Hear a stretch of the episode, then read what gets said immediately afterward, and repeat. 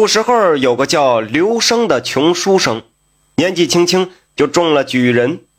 第二年，刘生赴京赶考参加会试，但盘缠问题着实令人头痛，家里几乎连个铜板都搜不出来了。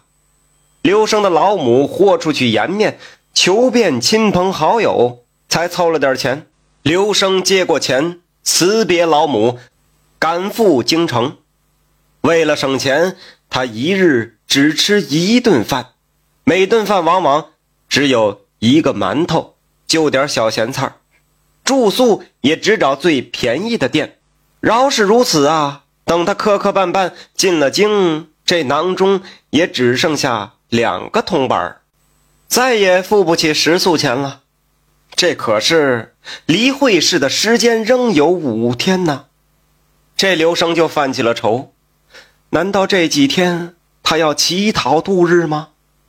天色已近黄昏，他发现前面有户高门大院的人家，门口就有四个家丁。这刘生只好陪着笑脸向一个家丁作揖，问能否通融一下，让他在柴房借宿一晚。那人面露难色：“哎呦，这事儿……”我可做不了主啊！那万一让老爷知道我留宿外人，恐怕不会饶我的。刘生脸一红，刚想离开，却见迎面来了一顶大花轿，轿后面还跟着几个丫鬟。那轿子停在宅门口，两个貌美如花的少女互相搀扶着就走了下来。刘生知道这家的小姐回来了。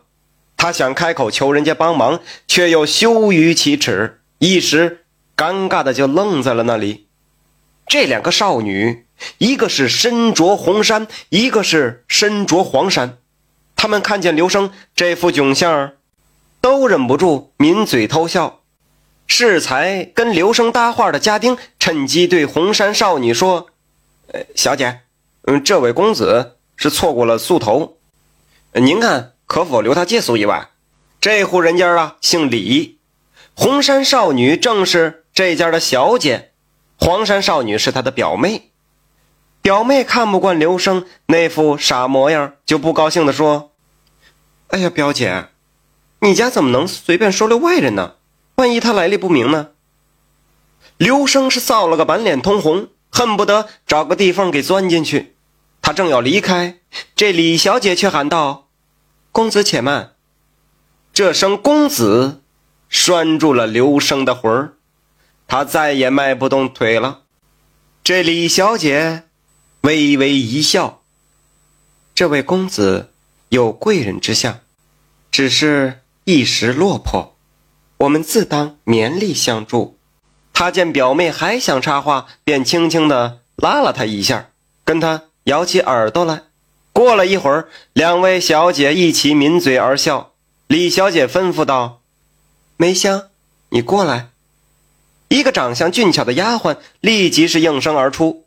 李小姐贴着她的耳边轻轻说了几句，交代完毕，这两位小姐便径自进府了。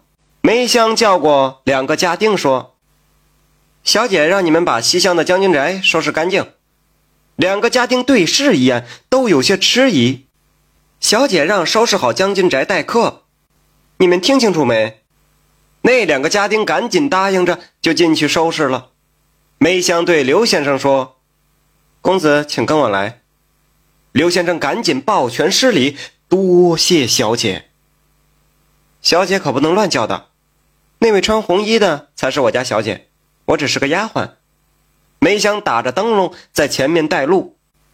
刘生见府中房屋院舍颇多，便紧紧跟住梅香，生怕走错了路。西边走廊的尽头有间石头砌成的小屋，梅香立住了脚，推门看了看，然后对刘生做了个请的手势。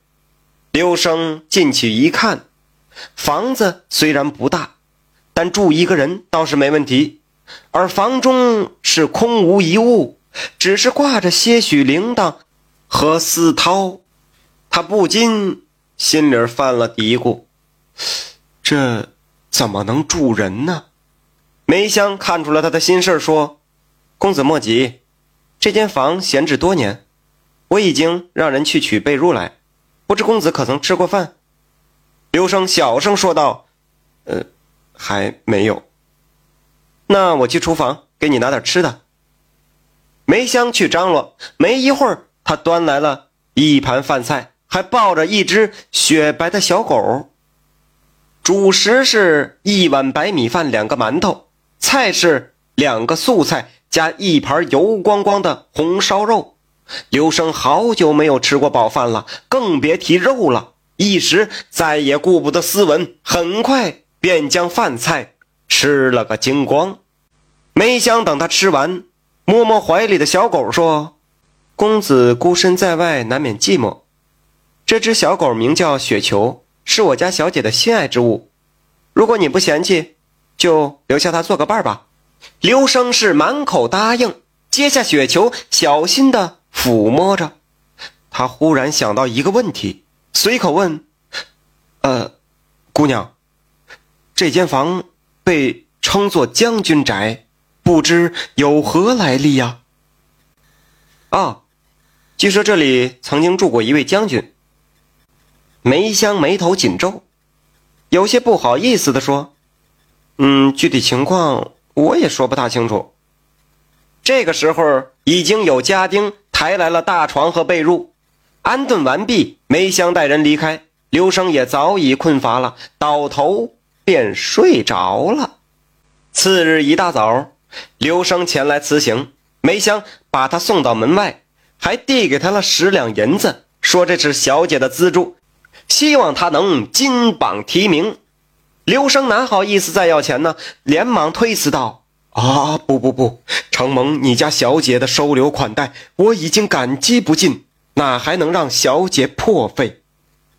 梅香说：“呀，这是小姐的心意，你不要辜负了。”听到“小姐的心意”这句话，这刘生不觉有些吃了。梅香把银子往他手里一塞。笑着就跑了。有了钱，刘生自然不再那么窘迫。他找了家店住下，吃得好，睡得香，精神倍增，轻轻松松的过了会试。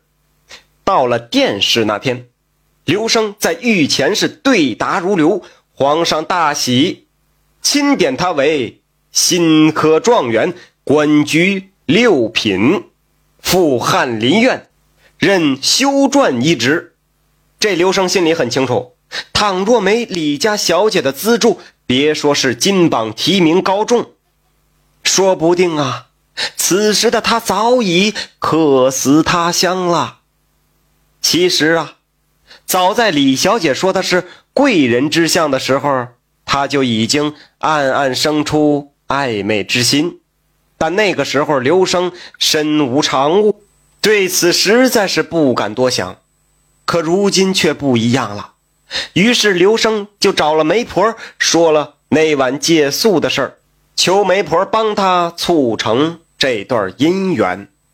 再说李家，那可是京城中数得着的巨商，这李老爷只有这么一个女儿，年方二八，待字闺中。过去提亲的媒人都踏破了李家的门槛儿。这李老爷都看不上，但这回不一样了，这回可是状元来提亲，而且这位状元还得过小姐的资助，那自然是一段佳话。这段姻缘无可挑剔，李家上下也都很满意。这亲事一拍即合，没过多久啊，这刘生就风风光光的娶李小姐过门。夫妻恩爱圆满，婚后三日，刘生按习俗跟妻子回门妻子心系爱犬，刚到家就把雪球抱在怀里，怜惜地说：“这才三日不见，他竟有些瘦了。官人，我们走时也把他带走吧。”刘生连连点头：“好，好，好，只要你喜欢。”尽管带上。如今他已今非昔比，自然不想让李府的下人们小瞧，给全府所有的下人都打了赏。他想给梅香和收拾过那间屋子的家丁更多的赏赐，却被发现这些人竟然都不在府上。这刘生有些好奇，问妻子：“怎么不见梅香啊？”妻子脸色古怪，扭捏的说道：“梅香那丫头有些手脚不干净，前些日子偷了府里的东西，被父亲赶出府了。”重返故地，却不见故人，刘生不免生出些许感慨。却说这一天，刘生当完职，坐着轿子回府，半路上刚转过一个弯，迎面突然跑过来一个蓬头散发的姑娘，后面还有个男子，是边追边骂：“快拦住那个疯婆子！大白天的就抢东西吃！”姑娘跑得太急，竟然一头撞在了轿子上。刘生吃了一惊，赶紧吩咐停了轿。他赶紧走下来一看，不由得愣了。眼前这位姑娘虽然满脸尘土，但她还能依稀认得出本来面目，不是别人，正是梅香。梅香手里边还拿着半个馒头，拼命的往嘴里塞着。他看到刘生。也愣了。这时，那个男子已经追到面前，梅香吓得直往刘生身后躲。刘生也弄明白了，原来是梅香饿极了，只好在小吃摊上抢了一个馒头吃，这才招来追打。刘生给了那男子几个铜钱，把他打发走了，转头问梅香：“你怎么落到这个地步？”梅香双眼含泪，埋怨道。我会变成这样，全是大人您给害的。一旁的轿夫忍不住喝道：“大胆！我们家大人好心帮你解围，反倒落了不是？你莫胡说，侮辱了朝廷命官。”梅香吓得住了口，但是刘生看出他有心事儿，便打发轿夫们先回府，随即放缓声音问梅香到底为什么那样说。梅香这才。扑簌簌的流下眼泪，说：“这，都是因为那晚您借宿的事您知道，那将军宅是什么地方吗？其实，那里是狗窝。小姐戏封雪球为大将军，所以李府的人都将他的窝称为将军宅。原来呀，李小姐性格顽皮。”那天她突发奇想，让刘生去住狗窝，看他能否看穿。而他的表妹也很喜欢捉弄人，两人是一拍即合，还打起了赌。李小姐认为这刘生呆头呆脑，多半是会上当受骗，而表妹却认为那毕竟是狗窝，正常人绝对不会委屈自己住那种地方。他们以十两银子为赌注。结果自然是李小姐赢了，但他只图一乐，索性就把银子赏给了刘生。后来刘生真的中了状元，和李小姐结为夫妇。李家怕这事儿穿帮了，伤了姑爷的面子，才找借口赶走了梅香和知情的那些家丁。刘生听得惊呆了，喃喃地说：“哼，原来……”那是狗窝，它可比我的屋子都要大呀！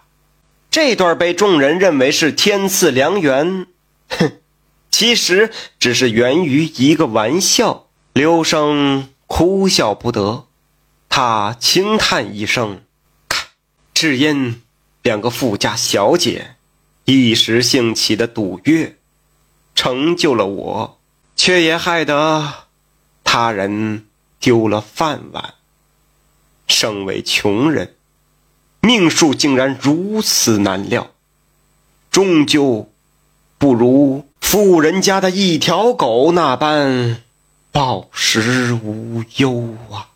感谢您的收听，想继续收听下一集的，那就点个关注吧。